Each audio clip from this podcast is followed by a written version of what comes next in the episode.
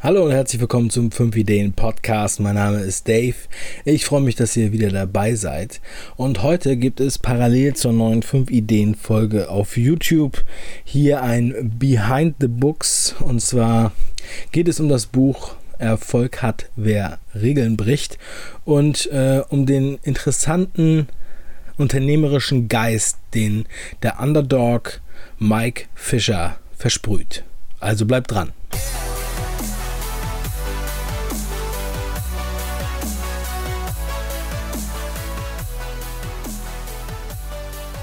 Ja, in der heutigen Folge geht es um Mike Fischer. Mike Fischer, viele haben den Namen wahrscheinlich noch nie gehört. Also mir ging es genauso. Vor ein paar Wochen habe ich von einem Freund dieses Buch empfohlen bekommen. Erfolg hat, wer Regeln bricht.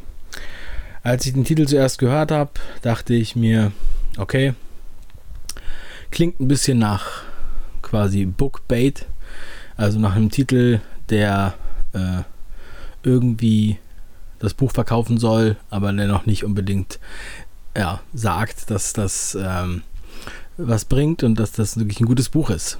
Aber ich habe dem Buch eine Chance gegeben. Ähm, als ich das Buch dann in der Hand hatte, dachte ich erst, hm, ist ja ein recht dünnes Buch und äh, das besteht halt aus, aus 22 Geschichten. Und äh, was äh, sind äh, Geschichten, Anekdoten aus dem unternehmerischen Leben von Mike Fischer und äh, seinen Schlussfolgerungen daraus. Und ich muss sagen, es ist mega interessant. Es hat mich sehr geflasht. Also erstmal vorab eine kleine Info zu, zur Situation und ähm, zum Hintergrund von Mike Fischer. Wenn man das Buch anfängt zu lesen, dann ist einem das erstmal noch nicht klar. Man liest äh, über die eine oder andere Idee. Also es fängt damit an, wie in der 5-Ideen-Folge auch beschrieben, dass er sagt, der Chef ist die überflüssigste Person im Unternehmen und wie er dazu gekommen ist durch seine Krankheit. Und dann taucht halt während des Verlaufs im Buch immer mal wieder so auf unsere Fahrschule, unsere Fahrschule und äh, unsere Pizzeria und äh, dann dachte ich, es äh, ist verrückt, weil das so irgendwie so ein bisschen äh, zusammenhangslos mit da reingeworfen wird. Und man am Anfang erstmal noch gar nicht weiß, was macht der Typ eigentlich. Ja, weil ich vorher nichts über ihn wusste.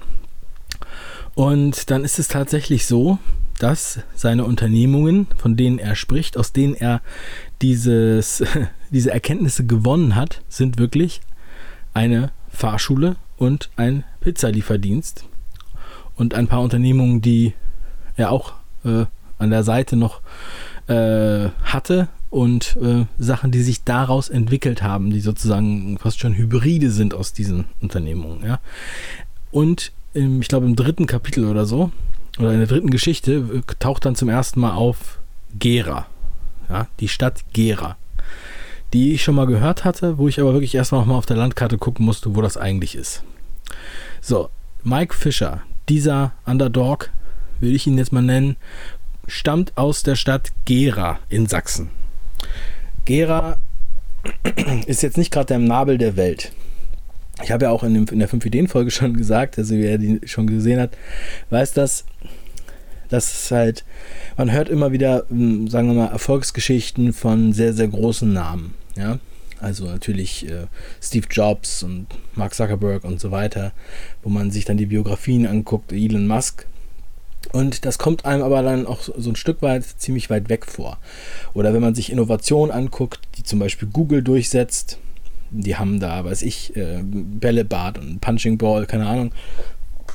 Ähm, die haben halt eine super luxuriöse Situation, denkt man. Und nur deshalb haben die diesen diese äh, Innovation im Unternehmen, ja, und versuchen die Mitarbeiter halt ähm, mit, mit äh, der Extrameile wirklich äh, zu faszinieren, zu binden, den Kreativität zu geben und so weiter. Aber Mike Fischer schafft das meiner Meinung nach ebenso. Und mich hat es wirklich sehr, sehr geflasht, was er da so in seinem Buch beschreibt und was das so für eine Persönlichkeit ist. Also Gera ist eine Stadt von ungefähr 100.000 Einwohnern in der Nähe von Chemnitz. mitten im Nirgendwo sozusagen.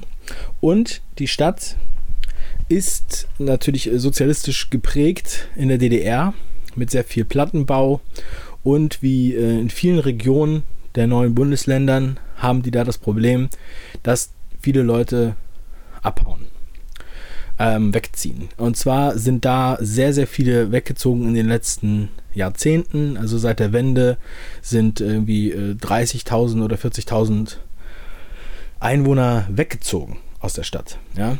Also wirklich absolut, absolut unsexy anscheinend. So, der Mike Fischer hat dann erstmal äh, 1990 hat eine Fahrschule aufgemacht. Und zwar mit einem Trabi.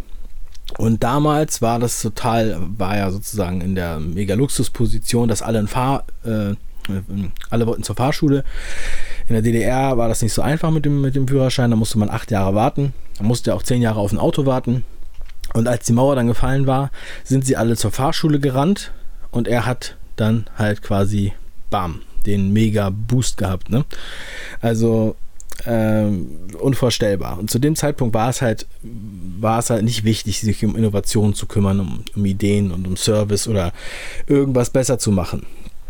Aber das ähm, ist natürlich ein bisschen abgeebbt mit der Zeit. Ja.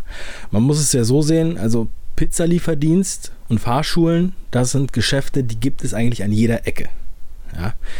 Und ähm, aber wie hat es denn der Mike Fischer geschafft, sich mit der Fahrschule lange zu halten, trotz Konkurrenz und von den 11.000 Fahrschulen, die es in Deutschland gibt, zur umsatzstärksten zu werden. Er hat dann, er fängt ja damit auch an, als er 1993 krank wurde, er hat sich mit einer, mit einer Lappalie eigentlich, mit einem Kreuzbandriss, eine Infektion zugezogen und hatte dann multiples Organversagen und war dann äh, im künstlichen Koma und in Reha und war neun Monate nicht im Unternehmen.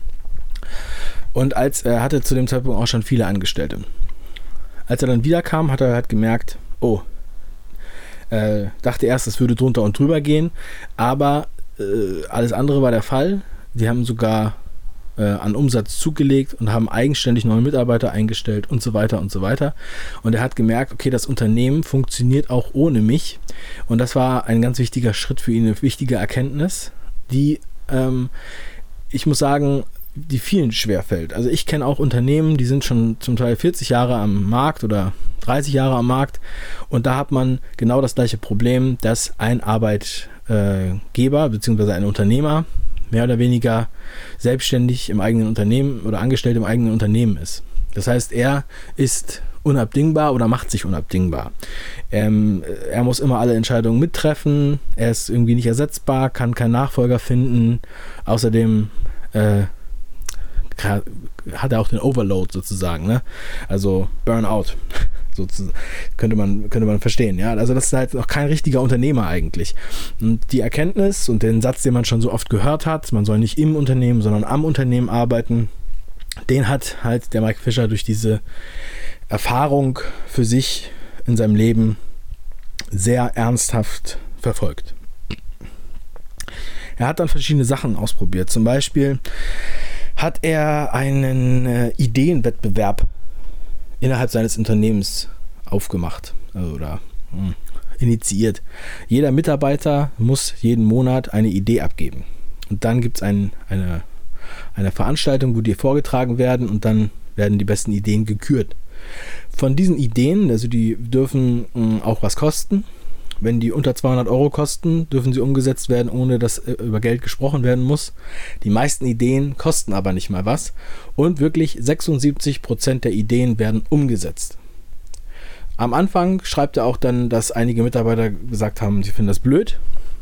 Und jetzt hat er gesagt, wenn wir das jetzt aufhören würden, wenn wir sagen würden, wir machen das jetzt nicht mehr weiter, dann würden bestimmt mindestens genauso viele sagen, nein, wir wollen nicht, dass es aufhört.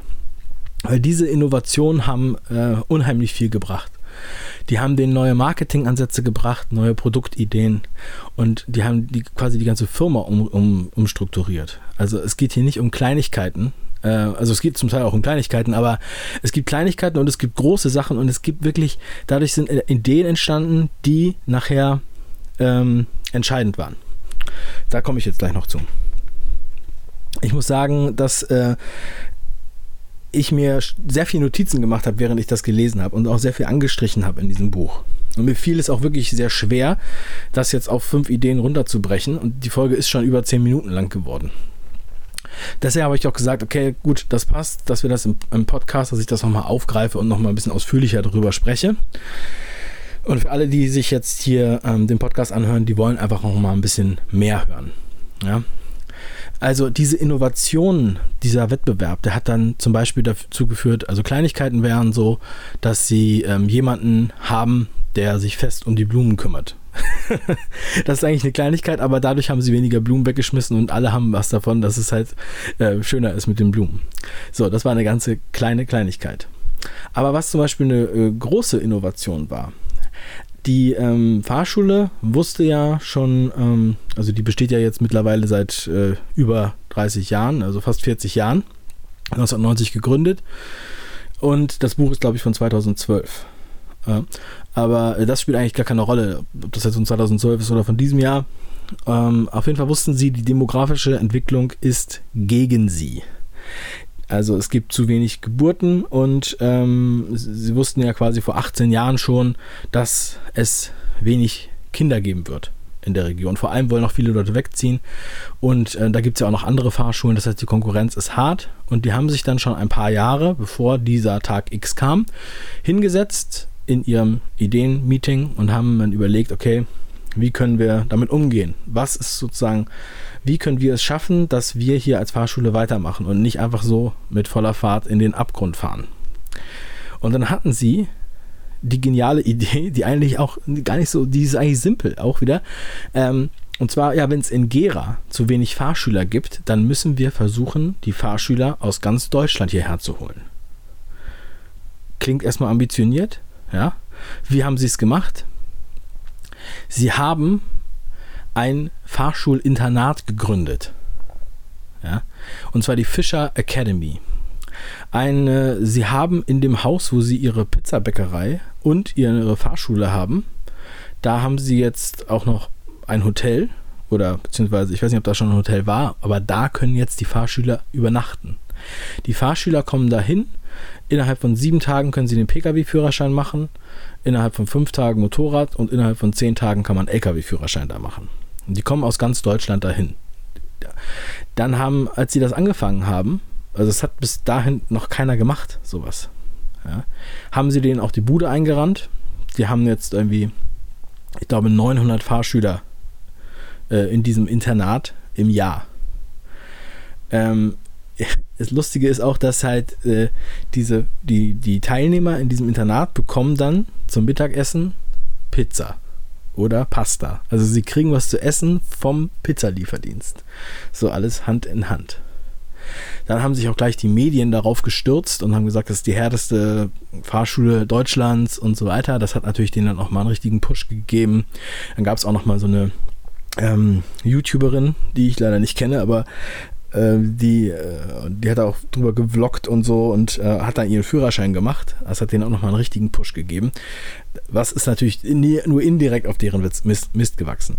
Aber dieser, diese, diese, ja, einfach diese Idee mit diesem Internat finde ich unheimlich charmant. Ja, da kann man noch mal sehen, dass man mit so einem Allerweltsprodukt quasi wirklich noch was, richtig was reißen kann. Und ein Unternehmen mit, mit sehr vielen Mitarbeitern ja, langfristig durch den Erfolg zieht. Und das in Gera. Okay? Also, wer das irgendwie nicht beeindruckend findet, der kann mir gerne schreiben. Ja, ich diskutiere da gerne nochmal drüber. Aber ich finde, da kann man sich wirklich was abschneiden. Und ich habe ja auch in der 5-Ideen-Folge gesagt, ja, wenn man als, als Bäcker oder als Metzger oder als Fahrschullehrer, ja, Friseur, wenn man da innovativ ist, kreativ ist, wo man ja nicht unbedingt kreativ sein muss. Natürlich muss man überall ein Stück weit kreativ sein, ja. Ähm, dann, was man da reißen kann, ja, und was haben, wie haben die den ganzen Markt verändert? Danach hat er die erste, er hat es Fahrschulfernsehen genannt oder Fahrschul-TV. Im Endeffekt ist das ein Videokurs, ein theoretischer Videokurs für Fahrschulen. Den hat der erfunden. Ja, er waren die ersten, die diesen Weg gegangen sind. Videokurse, ähm, heute eigentlich, äh, ja, nichts Neues. Ja? Aber es gab aber diese Anfänge. Ja? Und es gibt halt diese Branchen, wo sowas noch nicht auf dem Zettel ist. Also hat er da, er hat da wirklich einen, einen richtig guten Blick für. Gibt es noch so ein paar andere Kleinigkeiten. Da haben die so einen Fahrsimulator. Das, äh, die Anekdote dazu ist, dass die mal als äh, in der DDR gab es so kleine hölzerne quasi äh, Fahrsimulatoren. Also das war also ein kleiner Holzkasten mit Lenkrad und Kupplung und Gas und Bremse. Und dann hat man da einen Film projiziert und dann konnte der Fahrschüler sozusagen mal ein bisschen ausprobieren zu fahren, bevor er wirklich auf der richtigen Straße fährt. Und an dieses schreckliche Holzkistending haben die sich dann erinnert und haben einen wirklich äh, super professionellen Fahrsimulator angeschafft. Man muss sich das so vorstellen wie so ein Videospiel. Und zwar ist es so ein, äh, also ein richtig schicker Sessel mit ähm, allen Funktionen von einem Auto, mit drei Monitoren vor sich und man fährt dann in diesem Ding durch die Stadt. Das reagiert dann auch richtig und äh, es ist ziemlich, ziemlich äh, realistisch. Und sie haben das als Benefit eingeführt. Ja, das lockt natürlich zusätzlich Fahrschüler an. Und die Fahrschüler haben den Vorteil, dass sie danach weniger Fahrstunden brauchen, weil sie schon mehr Übung haben durch diesen Fahrsimulator. Kein Scheiß. Und ich meine, ich würde mich doch in, in den Arsch beißen als Fahrschul Fahrschulbesitzer oder äh, Fahrlehrer, keine Ahnung, in ganz Deutschland, wenn ich mir diese Geschichten anhöre, weil das hätte ja, könnten ja viele umsetzen können, ja. Und äh, natürlich, die verdienen, die verdienen, wir verdienen ja auch Geld an den, an den Fahrstunden und verdienen natürlich dann ein bisschen weniger an den Fahrstunden vielleicht. Ich weiß nicht, ob sie was für diesen Simulator äh, abrechnen pro Stunde oder so. Aber natürlich ist das ein USP. Das ist eine äh, zusätzlich zu dem anderen, was sie sowieso anbieten. Sie haben auch mittlerweile Elektroautos und so weiter, haben auch ganz schicke Autos, keine Frage. Das, ähm, keine Frage, das kommt auch alles dazu. Was halt auch so eine äh, interessante Sache noch ist, dass die, die machen für ihre Mitarbeiter jedes Jahr eine Oscar-Verleihung, also sie nennen das auch Oscar-Verleihung, wo sie dann äh, alle Mitarbeiter einladen, ich glaube es sind so 30 Leute oder so, und alle Zulieferer. Achso, die Zulieferer bezahlen sie immer sobald die Rechnung eingegangen ist, wird die sofort bezahlt. so eine kleine Anekdote, auch am Rande. Die ähm, äh, zahlen immer bis abends um 18 Uhr alle Rechnungen, die über den Tag eingegangen sind. An dem Tag sofort. Und sie legen sogar die ganze BWA ähm, offen äh, für die Mitarbeiter, wer, will, wer das sehen will, ja, um abends um 18 Uhr. Dann, ähm, also die Mitarbeiter werden dann sozusagen geehrt bei dieser Oscar-Verleihung in einem großen Kino oder in einem Veranstaltungsort. Und dann werden halt dann da die äh, Laudatien gehalten für diese Leute und auch für die Dienstleister, also für die, die Lieferanten und so weiter. Die Lieferanten sind ja auch sehr glücklich gestimmt, weil die immer so schnell ihr Geld bekommen. Und dann werden halt lang, äh, also dann werden halt gute Mitarbeiter werden dann halt noch zusätzlich geehrt. Die haben sogar eine Hall of Fame und kriegen dann so eine kleine Art Oscar-Figur geschenkt. Und jeder Mitarbeiter, der in diese Hall of Fame geht, der ist dann anschließend unkündbar. Ja, also das, diese ganzen Sachen schaffen erstmal Loyalität zu den Mitarbeitern und zum Unternehmen, also gegenseitige Loyalität. Ähm, diese, diese Ideen, die auch gehört finden, ja, das ist natürlich ein total smarter Schachzug. Weil wenn man sich jetzt mal überlegt, wie das normalerweise ist mit Ideen, ja, jemand hat eine Idee, geht zu seinem Chef, äh, sage ich jetzt mal, und der hat gerade zu tun und dann sagt er hier, ich habe hier die Idee, bla bla bla. Der hat gerade gar keine Zeit, sich darauf einzulassen. Aha, ja, okay. Schreibt sich das vielleicht noch auf oder nimmt einen Zettel entgegen, legt es auf seinen Schreibtisch und es wird nie wieder drüber gesprochen. Und ähnlicher Fall denkbar, ja. Und wenn das dann einmal passiert ist oder wenn das zweimal passiert, dann ist es vorbei mit der Idee. Dann wird auch keine, dann wird sich der Mitarbeiter nicht unbedingt wieder äh, zum Chef bewegen und sagen, ich möchte jetzt hier eine Idee haben, weil es interessiert ja eh keinen. Ne? Und bei denen ist es halt ganz anders. Und wenn man sich das anguckt, was die da wirklich draus gemacht haben und wie sie alle, alle, alle Möglichkeiten irgendwie ausloten, da kann man, das kann man sich kaum vorstellen. Ja? Und da kann ich mir nur denken, also wir sind ja nur eine kleine Mannschaft, aber wenn, ähm, ich, ich ziehe mir da auf jeden Fall viel raus und würde, würde, wäre stolz, wenn ich es schaffen würde, äh, in meinem Unternehmen so solche Konzepte zu etablieren. Ja, das äh, finde ich sehr, sehr wegweisend. Und ich finde es halt auch sehr viel näher an, an, äh, an der eigenen Umsetzung, an der Möglichkeit, als wie gesagt Silicon Valley Modelle von, von ähm, quasi Monopolen, weltweiten Monopolen, die, die halt Luxussituationen äh, haben. Ja.